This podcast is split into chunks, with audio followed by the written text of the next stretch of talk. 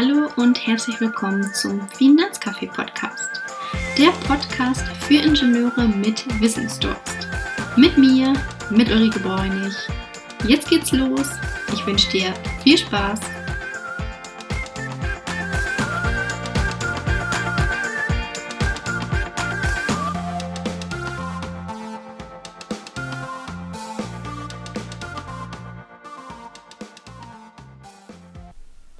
Wer sich im Laufe der Jahre ein Finanzpolster aufbauen will, sollte früh mit dem Sparen beginnen und dabei auch die Chancen der Aktienmärkte nutzen. In meiner heutigen Podcast-Folge möchte ich dir alles rund um deinen Vermögensaufbau aufzeigen und auch gleichzeitig ein paar Regeln mit an die Hand geben, damit deinem Vermögensaufbau nichts mehr im Weg steht. Dein Ziel ist es, irgendwann finanziell unabhängig zu sein? dann solltest du jetzt genau aufpassen. Am besten solltest du schon im Studium mit dem Vermögensaufbau angefangen haben. Denn man kann auch schon mit kleinen Beträgen oder einem niedrigen Einkommen Schritt, für Schritt sein ganz persönliches Finanzportfolio aufbauen. In der aktuellen Niedrigzinsphase, die auch nach Einschätzungen von Experten sicherlich noch eine Weile andauern dürfte, eignen sich gerade auch für junge Sparer Investmentfonds und Aktien besonders, um langfristig invest investieren zu können. Denn der Aktienmarkt ist nicht nur was für Reiche und Gutverdienende, wie man so oft in aller Munde hört. Im Gegenteil. Das Einzige, was du dafür brauchst, ist ein Vermögensdepot. Auch hast du sicherlich schon mal von ETF gehört. Die drei Buchstaben stehen für Exchange Traded Funds. Das übersetzt bedeutet börsengehandelte Fonds. ETFs beziehen sich auf ein ganz bestimmtes Anlagesegment. Sie bilden zum Beispiel einen Aktienindex wie den DAX oder den Eurostox 50 möglichst genau nach. Sie entwickeln sich wie der zugrunde liegende Index. Steigt der DAX, steigt dementsprechend auch der ETF. Andersrum, fällt der Index, fällt auch der Kurs des ETFs. Was besonders vorteilhaft ist für Anleger, die ETFs sind günstig. Die Gebühren sind sehr gering, weil der Fonds nicht aktiv gemanagt wird, sondern sich die Zusammensetzung automatisch am jeweiligen Index orientiert. So fällt in der Regel auch je nach Anlageschwerpunkt natürlich nur eine jährliche Verwaltungsgebühr von ungefähr 0,1 bis 0,3 Prozent an. Während Anleger für gemanagte Fonds häufig einen Ausgabeaufschlag von bis zu 5 Prozent zahlen müssen, wird beim Kauf von ETFs kein Ausgabeaufschlag fällig. Wenn du jetzt auch zum Beispiel sagst, du legst sehr viel Wert auf Umwelt- und Klimaschutz und möchtest das natürlich auch guten Gewissens bei deiner Geldanlage mit dabei haben, dann kannst du Nachhaltigkeitsfonds als Basis in dein Portfolio mit aufnehmen. Dort wird zum Beispiel in Aktien von Unternehmen investiert, die eine ressourcenschonende Produktion betreiben oder soziale Aspekte wie die Gleichberechtigung von Frauen und Männern berücksichtigen. Auch interessant die Themen Nachhaltigkeit und ETF gibt es zum Beispiel auch in Kombination mit einem ETF, der einen Index abbildet, welcher zum Beispiel Investitionen ausschließt, wo Waffenproduzenten mit beteiligt sind. Auch hier siehst du wieder die Flexibilität, wie man beides durchaus miteinander kombinieren kann. Generell gilt natürlich auch, wenn du dir dein Finanzportfolio zusammenstellst, solltest du nicht alles nur auf eine Karte setzen, sondern auch auf eine breit gestreute Anlage achten. So lassen sich mögliche Schwankungen in den internationalen Finanzmärkten besser abfedern und vor allem auch frühzeitig natürlich Chancen nutzen. Und du musst dir natürlich genau überlegen, wie viel Geld du jeden Monat zur Seite legen kannst. Wer zum Beispiel 100 Euro zur Verfügung hat, könnte die Hälfte in einen ETF investieren, der auf einen Welt- oder europaweiten Index setzt. Auch hier wieder der Vorteil von Fonds und ETF. Du bleibst super flexibel und kannst die monatlichen Sparraten jederzeit natürlich auch ändern. Außerdem kannst du deine Anteile jederzeit verkaufen, wenn du aus irgendeinem Grund ganz dringend Geld benötigst. Aber Vorsicht, auch hier sollte man natürlich auf Kursschwankungen achten. Denn wer an den Aktienmärkten sein Geld investiert, muss sich klar machen, dass es an den Börsen nicht nur auf, sondern zwischenzeitlich auch mehrmals abgeht, abwärts geht. Daher sind längere Anlagehorizonte und etwas Geduld auf jeden Fall ein Mitbringsel, was du besitzen musst.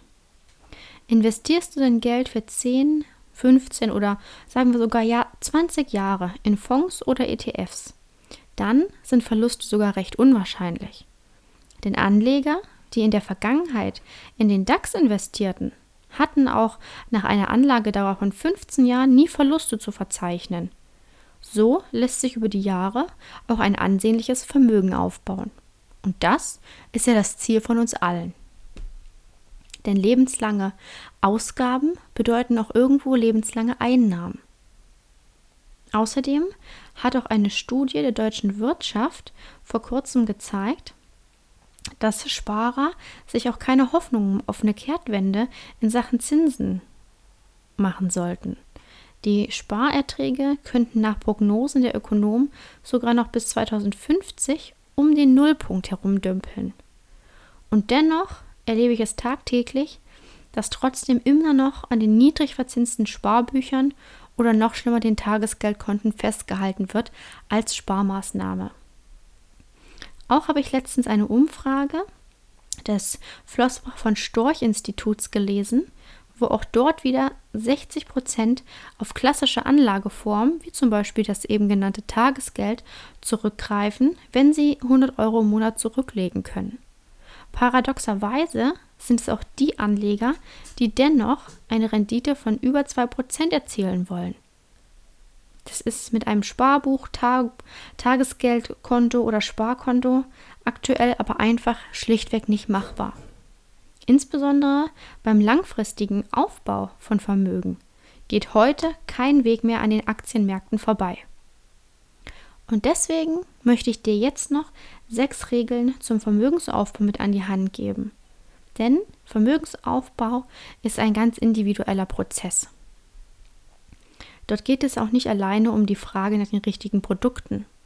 Generell muss man seine Geldanlage natürlich erstmal mit seiner eigenen Strategie kombinieren. Regel Nummer 1 Vorab ist natürlich erst die Risikoabsicherung und die Notfallgroschen parat zu haben, um sich dann erst auf den Vermögensaufbau zu konzentrieren. Denn wer sein Geld vermehren möchte, muss zunächst dafür sorgen, dass die Substanz erhalten bleibt. Und das ist in der Regel natürlich das Einkommen.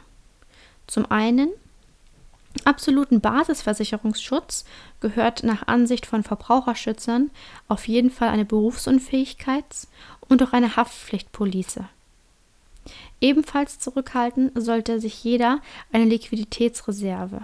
Ne, deren Höhe hängt zwar immer von den Bedürfnissen und den Lebensumständen im konkreten Einzelfall ab, aber ich sage immer mindestens Drei Nettoeinnahmen sollten dort als Notgroschen vorhanden sein. Regel Nummer zwei: Möglichst früh natürlich mit dem Sparen beginnen. Denn, wie sagt das gute Sprichwort, Kleinvieh macht auch Mist. Selbst wenn man gerade zu Beginn des Berufslebens nur geringe Beiträge zurücklegen kann, profitiert man am Ende davon. Vor allem auf lange Sicht gesehen kann daraus ein stattlicher Betrag werden. Den Zinseszinseffekt sollte man nicht unterschätzen. Auch dabei können natürlich intelligente Kontenmodelle unterstützen, dass am Ende des Monats auch noch Geld übrig bleibt, was man dann für seinen Vermögensaufbau nutzen kann. Regel Nummer 3. Den Anlagehorizont und sein Sparziel im Blick haben. Ganz, ganz wichtig. Jeder muss zunächst festlegen, wofür er eigentlich spart und ob er das Geld jetzt kurz-, mittel- oder langfristig benötigt. Und davon hängt dann auch ab, ob er flexibel an das Geld herankommen muss oder es über ein paar Jahre hinweg einfach in seine Anlage einbinden kann. Je weiter das Anlageziel in der Ferne liegt, umso lohnenswerter ist es zudem, ein gewisses Risiko für eine langfristig bessere Rendite einzugehen. Denn auf und ab an der Börse wird über einen längeren Anlagehorizont auf jeden Fall ausgeglichen. Das ist der Hintergrund.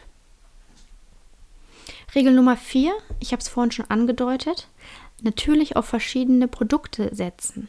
Nicht alle Eier in einen Korb sozusagen legen. Das lautet, oder so lautet auch eine der wichtigsten Börsenweisheiten. Du kennst es wahrscheinlich. Dahinter steckt die einfache Überlegung, wenn es mit einer Anlageform bergab gehen sollte, dann ist ein Teil des Geldes immer noch in anderen Investments geparkt und das kann man somit damit ausgleichen. Eine gute Streuung der Anlageform ist also extrem wichtig. Etwas, was renditestark, aber risikoreich ist, das kann man einsetzen. Aber auch Teile wie Sachwerte, wie Immobilien, dort kann man sein Geld investieren oder natürlich auch in Anleihen oder klassische Rentenversicherungen. Wichtig ist, dass die Summe der Bausteine eine Struktur ergibt, die individuell zu jedem Anleger natürlich auch passt. Regel Nummer 5.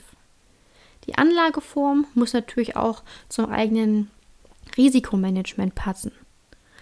Trotz aller Streuung ist es abermals essentiell, denn man muss auch noch gut schlafen können. Man kann nicht Bauchschmerzen haben, wenn man weiß, mh, hm, mein Geld, das ist jetzt zu risikoreich angelegt und die, das bin ich eigentlich gar nicht. Denn wem bestimmte Anlagerisiken einfach zu riskant sind, weil er ihnen nicht traut, der sollte wirklich lieber die Finger von lassen. Ich selbst, ich arbeite ja immer sehr eng mit meinen Kunden zusammen und kenne deren Mentalität, aber ich kenne auch deren Sparziel. Und so habe ich immer die optimalen Produkte an der Hand, um sie bei der Auswahl ihres Vermögensaufbaus im Finanzbereich optimal zu unterstützen. Und die sechste Regel ist natürlich, man sollte auch Profis natürlich durchaus vertrauen. Denn wer die Börsenchancen nutzen möchte, aber selbst sagt, ich bin Laie, ich habe jetzt auch nicht die Zeit, mich da einzulesen, der sollte auf die Erfahrung einfach von Profis vertrauen und diese auch nutzen. Ich meine, damit vermögensverwaltende Fonds mit in sein Portfolio aufzunehmen. Denn die Fondsverwalter, die können mit Schwankungen am Investmentmarkt optimal umgehen oder auch neue Chancen aufspüren. Gute Vermögensverwalterfonds antizipieren mögliche Richtungswechsel an den Märkten und stellen frühzeitig dementsprechend ihre Anlagestrategie um. Das war jetzt auch ganz deutlich in der Corona-Zeit zu sehen dass dort auch natürlich angepasst wurde. Und meistens haben die Vermögensverwalter nicht nur eine Krise schon gemanagt, sondern zwei bis drei. Und daraus, aus den Erfahrungen, kann man natürlich immer für die Zukunft sein Geld dann trotzdem in guten, sicheren Händen wissen. Und wenn du jetzt sagst, ich möchte mal irgendwie meinen Vermögensaufbau natürlich anfangen, beginnen oder überprüfen lassen, dann melde dich sehr gerne bei mir. Dann schauen wir uns das mal an, deine Situation, natürlich auch deine Ziele und ob du das Geld kurz-, mittel- oder langfristig anlegen möchtest. Da gibt es so viele verschiedene Möglichkeiten. Da freue ich mich einfach auf einen spannenden Austausch mit dir und natürlich, dass ich dich überhaupt erstmal kennenlernen kann. Das soll es heute auch schon mit meiner Podcast-Folge gewesen sein. Ich hoffe, du hast wieder mal etwas für dich mitnehmen können, ein paar Denkanstöße, ein paar Inspirationen. Meld dich sehr gerne bei mir, wenn du noch ein paar Details wissen möchtest. Da können wir uns sehr, sehr gerne austauschen. Ich freue mich, dass du bis zum Ende mit dabei warst. Wenn du glaubst, dass dieser Podcast auch für andere interessant sein könnte, dann teile ihn sehr gerne mit deinen Freunden, mit deiner Familie oder deinen Arbeitskollegen. Wenn du darüber hinaus Feedback, Ideen oder aber auch Fragen hast, dann schreib mir sehr gerne auf LinkedIn. Denn dort antworte ich dir immer am schnellsten. Ansonsten freue ich mich wahnsinnig, wenn du wieder vorbeischaust. Bleib gesund und bis dahin, deine Ulrike.